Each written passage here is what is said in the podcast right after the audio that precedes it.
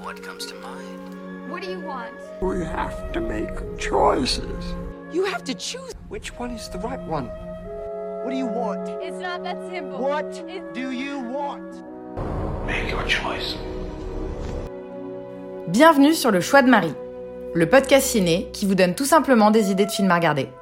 Sans spoiler ni prétention, je partage chaque semaine avec vous les films que j'ai vus pour faciliter votre dilemme du On regarde quoi? Hello à tous Je vous avais prévenu dimanche dernier, c'est vraiment du 100% asiatique cette semaine. Je suis en plein dans euh, mon festival. Il nous reste encore 6 jours, donc c'est un peu le rush là, ne serait-ce que pour enregistrer cet épisode.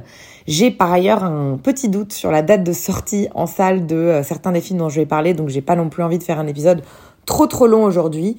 Cela dit, notre programme est merveilleux, je me régale et on va passer en revue quatre films, même si j'aurais clairement pu en mater bien plus. On commence avec une comédie dramatique, Four Days to Full Moon, ensuite un drame, Citizen Saint, un autre drame, Hanging Gardens, et pour terminer, une comédie dramatique, Perfect Date.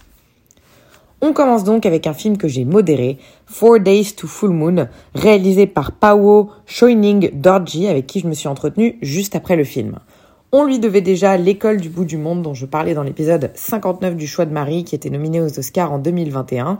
Et bien là, son deuxième film, c'est la soumission bhoutanaise pour les Oscars 2024. Donc le mec est quand même assez solide. En 2006, après des siècles d'isolement dans l'Himalaya, le royaume du Bhoutan s'est enfin ouvert à la mondialisation en devenant la plus jeune démocratie, du monde et la dernière à se connecter à l'Internet et à la télévision. Alors que les populations rurales s'efforcent d'apprendre les méthodes modernes, un Américain se rend au Bhoutan à la recherche d'un trésor et croise sur le chemin euh, un moine qui erre dans les montagnes sereines, chargé par son maître de remettre les choses à l'endroit, entre guillemets. Eh bien, c'est pareil que son premier film, c'est un charmant et joli film qui allie parfaitement modernité et tradition, apportant donc un bon coup de jeune à ce pays dont on ne connaît pas grand-chose. Et toujours, on retrouve cette opposition entre le rat des villes et les rats des champs, qui euh, permet en fait de mettre en évidence l'absurdité de nos modes de vie urbains. Efficace, le message passe bien et les touches d'humour permettent vraiment d'avoir un film léger et divertissant. Après, il faut avouer que tout comme le premier, ça reste un film qui est assez lent très méditatif, il n'est pas forcément bourré de rebondissements. Alors, même si les images sont hyper belles et que le message est touchant, c'est pas non plus le film le plus passionnant du monde. Je crois qu'en fait, le but du film, c'était d'être langoureux et présent. C'est l'état d'esprit du réalisateur. C'est pas surprenant de se retrouver avec un ton aussi euh, calme. Et je pense que c'est aussi un film qui sert d'hommage à le bouton d'avant et cette transition pour euh, tout, tout, toute en fait toute cette population qui a eu un shift dans son mode de vie après le passage à la démocratie et euh, euh, le et à la mondialisation on va dire. J'ai pas été bluffée par la performance des acteurs, ils font le taf mais j'ai pas non plus grand-chose de remarquable à dire dessus. Je pense que c'est aussi dû à l'écriture qui est pour beaucoup et qui est plus focalisée sur euh, je dirais la nature et le peuple en tant que quantité que sur des personnages euh, individuels. Voilà du coup pour Four Days to the Full Moon. Je suis pas sûre qu'il sorte un jour en France celui-là, donc je vais pas m'attarder beaucoup plus dessus. C'est pas non plus le genre de film qui va conquérir le monde. Je préfère pas euh, vous dire que je le recommande. Après, si ça vous intrigue, notez-le sur votre liste. C'était Four Days to the Full Moon. On continue avec un film géorgien, Citizen Saints de Tinatin Kadjirishvili désolé pour la prononciation, qui est la soumission pour la Géorgie du coup aux Oscars 2024. C'est son troisième long métrage après euh, Horizon et Les Mariés. J'ai vu aucun de ces deux premiers films, mais en faisant quelques recherches, je réalise qu'ils avaient déjà été pas mal remarqués et acclamés. Les mineurs d'une petite ville découvrent soudain que leur protecteur est littéralement descendu de la croix et qu'il est entré dans leur vie.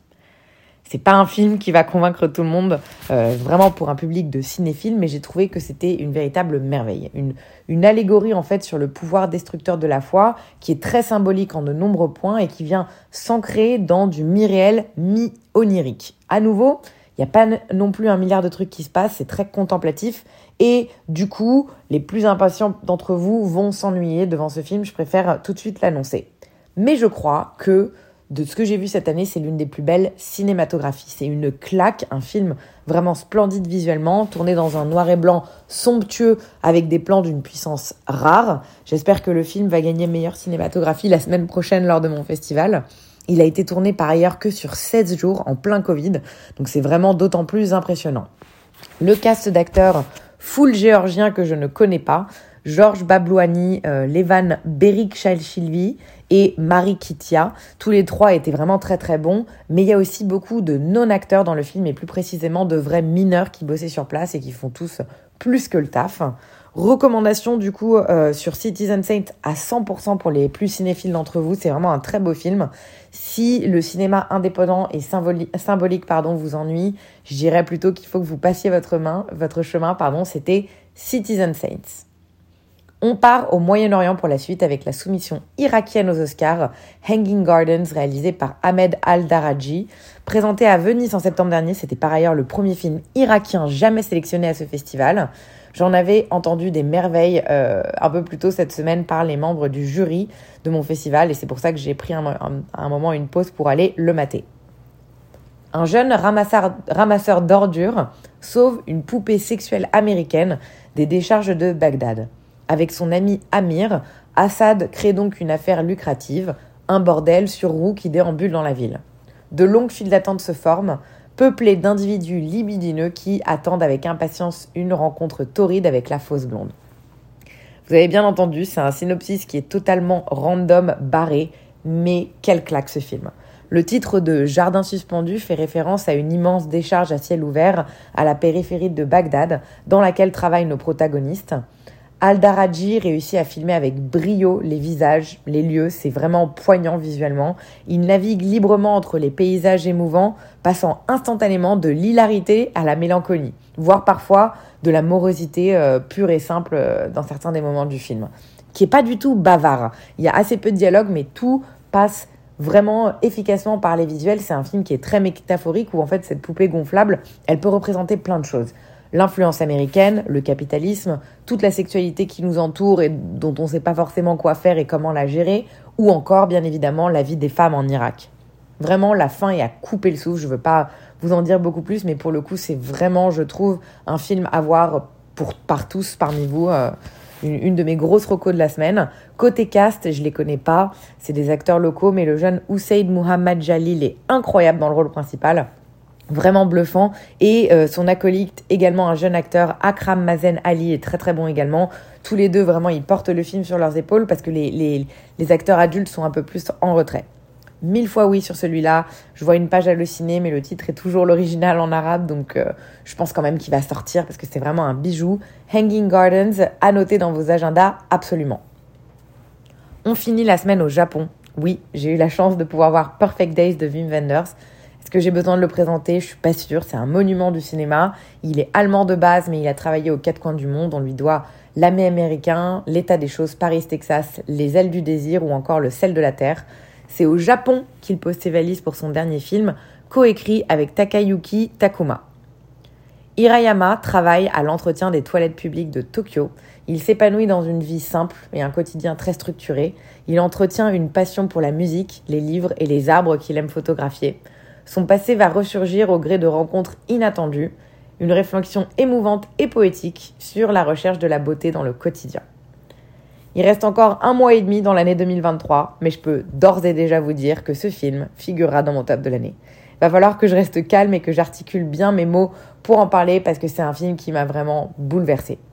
En prétextant une visite des toilettes publiques de Tokyo, Wim Wenders va bien au-delà de cet argument touristique pour offrir une réflexion emplie de délicatesse et de poésie sur l'isolement et la prise de recul au cœur de la mégalopole japonaise. On y découvre la richesse et la salubrité de ce mode de vie à l'ère d'une société qui est hyper connectée, superficielle et surtout parfois très cruelle dans ses relations. Le film est porté par une photographie incroyable de Frank Lustig, vraiment irréprochable, qui sert à merveille des plans qui laissent le, au public le soin de comprendre avec délicatesse les personnages et surtout leur humanité. Et comment parler de ce film sans mentionner sa BO, la fibre musicale si caractéristique des films de Wim Wenders Elle est encore ici bien présente, imprégnant Tokyo au son des tubes rock des 70s et 80s alors que le soleil se lève. Enfin, parlons par pitié de Koji Yakusho qui est à couper le souffle. C'est vraiment une des meilleures performance d'acteur que j'ai jamais vue de ma vie, un prix d'interprétation masculine à Cannes amplement mérité, tant chaque expression d'un personnage un peu hors du temps et de l'époque arrive à saisir avec justesse les moments anodins de cet homme. Le plaisir de prendre chaque matin son café en canette, regarder le ciel, écouter des cassettes vintage, récurer les chiottes avec le même professionnalisme, pour ne pas dire passion qu'on entretiendrait euh, un petit bonsaï, il fait vraiment de cet employé un emblème d'humanité. On avait deux salles remplies pour ce film.